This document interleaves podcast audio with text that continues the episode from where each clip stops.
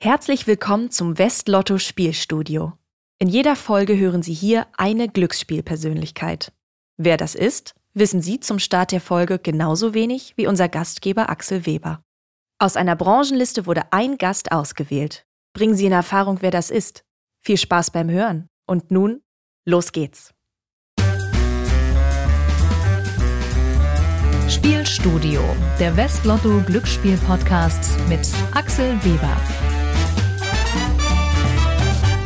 Ich sage herzlich willkommen zur zehnten Folge des Spielstudios, dem Podcast aus der Glücksspielbranche und für die Glücksspielbranche. Mein Name ist Axel Weber von Westlotto und Westlotto präsentiert diesen Podcast. Heute geht es wieder um Glück, Leidenschaft, um Verantwortung, um Prävention, Geld, Spielfreude. Aber eigentlich weiß ich das noch nicht ganz genau, denn erstmal muss ich wissen, wer mein Gast ist und ob er mit mir über diese ganzen Punkte sprechen möchte.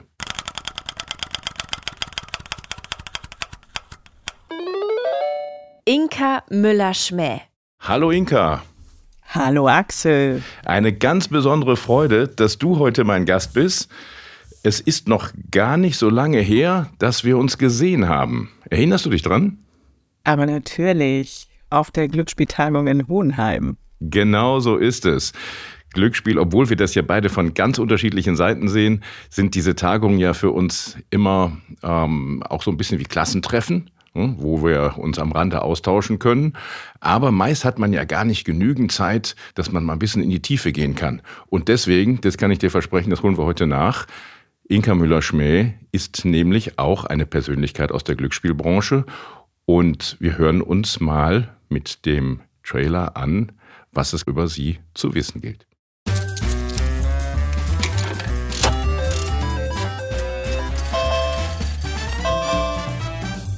Unser heutiger Gast pfeift für den Berliner Fußballverein Hertha Zehlendorf, hat Jura studiert und ist Volljuristin und verknüpft beide Welten in ihrer Arbeit für Sportsponsoring. Der Blick auf ihre Vita verrät es sofort. Zum Sport hat unser Gast eine intensive Verbindung.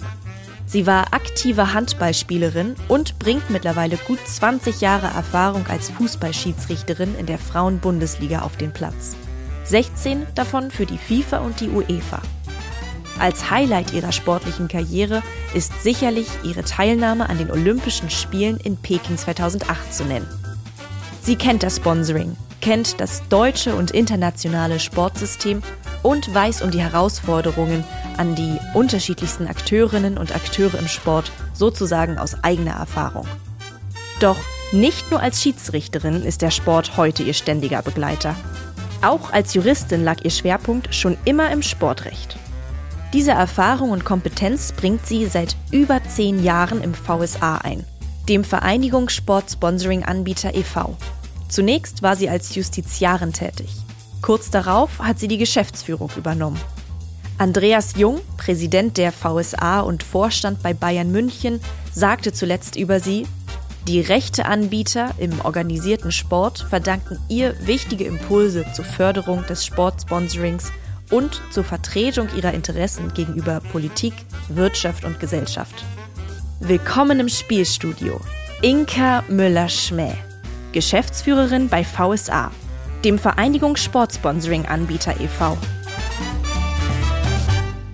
Mein Gast ist heute die Expertin für Sportsponsoring Inka Müller-Schmäh.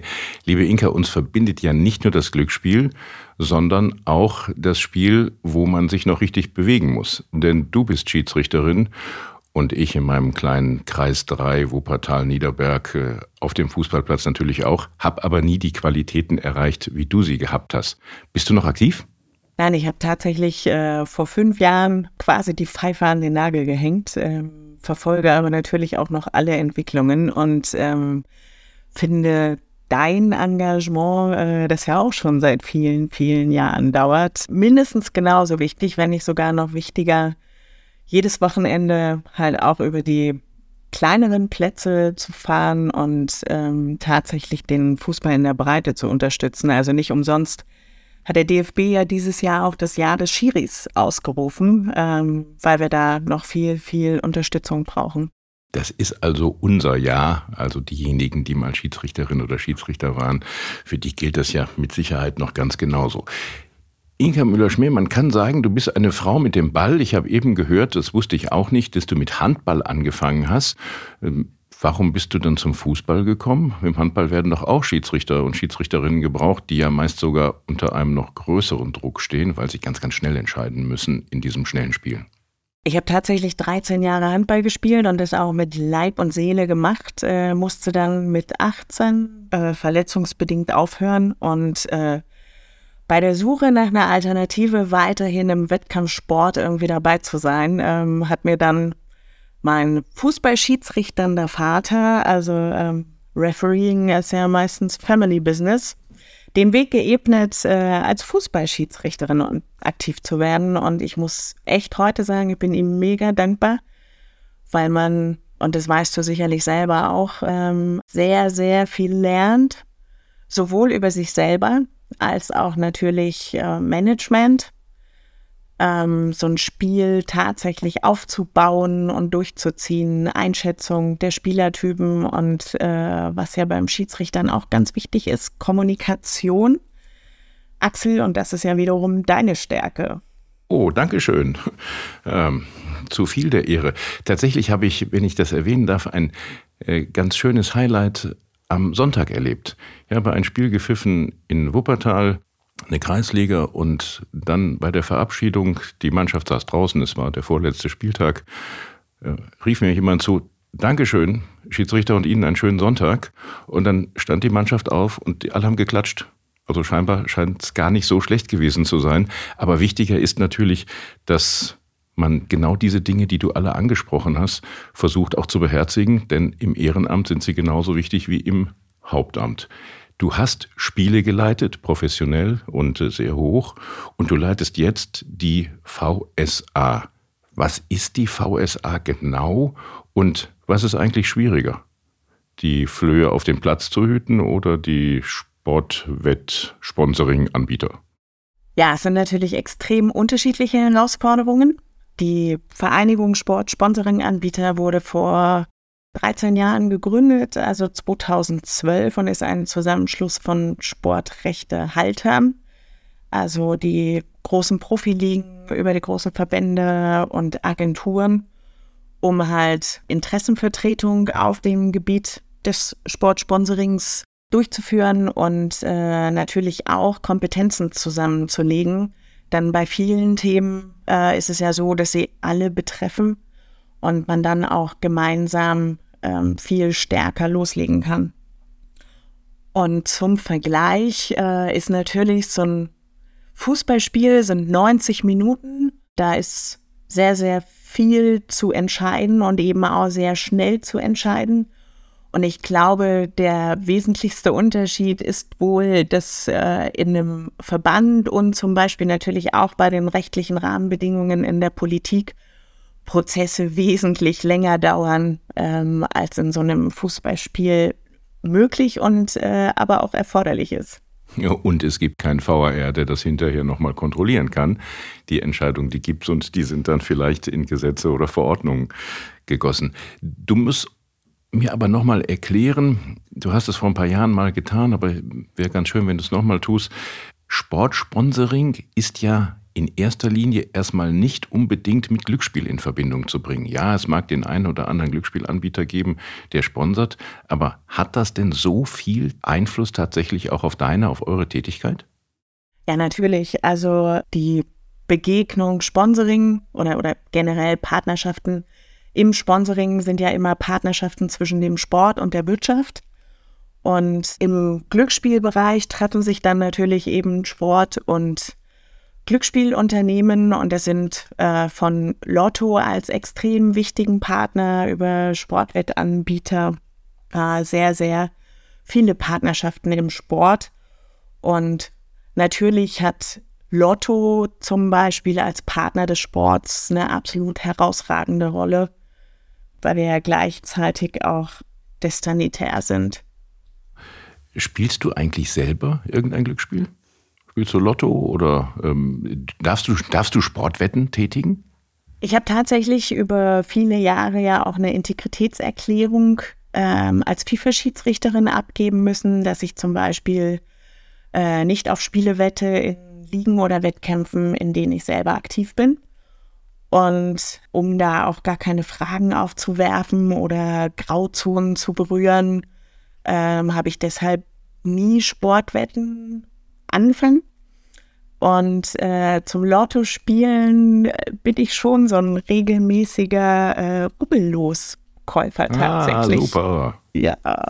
Das ist gut, da, da mach mal weiter. Äh, da ist ja auch äh, jeder vor dem Rubbellos gleich. Da ist ja nicht die Gefahr gegeben, dass man vermeintlich wie bei der Sportwette irgendwie mit irgendeiner Information glaubt, besser zu sein als der andere. Sportsponsoring durch Glücksspiel, du hast es, äh, oder ich habe es eben gesagt äh, oder angedeutet, ist ja beliebt, aber es ist eben auch umstritten. Was macht denn eigentlich den Sport für Glücksspiel so attraktiv im Werbeumfeld? Also ich denke, Sport ist generell natürlich eine extrem gute Kommunikationsplattform.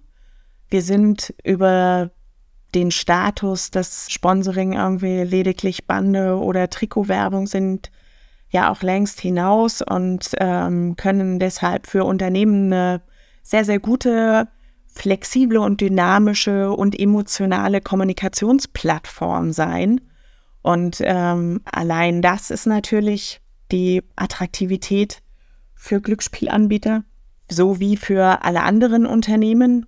Und im Glücksspielbereich über Lotto hinaus äh, jetzt gerade in Bezug auf Sportwetten gibt es natürlich noch die Integritätsfrage. Und äh, hier muss man ja sagen, dass Sportwetten im Glücksspielstaatsvertrag, der jetzt gilt, halt dann auch legalisiert wurden, um den Schwarzmarkt zu bekämpfen. Und das ist natürlich auch ein ganz, ganz starkes Anliegen für den Sport. Und dabei ist Glücksspielwerbung dann auch notwendig, um überhaupt auf den legalen Markt aufmerksam zu machen. Und die Spieler im Rahmen von Angeboten, die halt auch Spielerschutz einhalten, die Jugendschutz einhalten, eben auf die legalen und regulierten Anbieter hinzuführen. Ja, und trotzdem sieht das der Gesetzgeber oder äh, sehen das die Behörden ja äh, sehr zwiespältig. Die englische Premier League, wenn ich mich nicht täusche, hat äh, soeben beschlossen, dass eigentlich Glücksspielsponsoring auf den Trikots verschwinden soll. Noch nicht sofort, aber ich glaube ab der nächsten oder übernächsten Saison. Wenn wir sehen, dass in England man eigentlich das Sportsponsoring verbannen will, ist in Deutschland aber auf der anderen Seite die Diskussion eigentlich eher in eine andere Richtung ähm, zu erkennen. Also da scheint es ja ein Interesse zu geben, dass die Investitionen wachsen. Du hattest eben gesagt, man muss auch werben können, um zu kanalisieren, um auf ein legales Angebot ähm, aufmerksam zu machen. Aber warum ist das so unterschiedlich? Warum sagen die Engländer Nein und in Deutschland will man eigentlich noch mehr? Zum einen ist es natürlich schwierig, die beiden Märkte zu vergleichen. In äh, UK haben wir ein ganz anderes Spielerverhalten, halt auch historisch gewachsen, auch eine ganz andere Anlage, eine andere Historie der Glücksspielregulierung. In Deutschland haben wir eben mit dem Glücksspielstaatsvertrag jetzt ja quasi erst ein relativ frisches Gesetzeswerk, in dem tatsächlich zum Beispiel auch Glücksspielwerbung äh, für Sportwetten legal geregelt ist. Und ich denke, man muss dem Ganzen jetzt auch Zeit geben, dass die Regelungen beweisen, dass sie klug und gut getroffen wurden.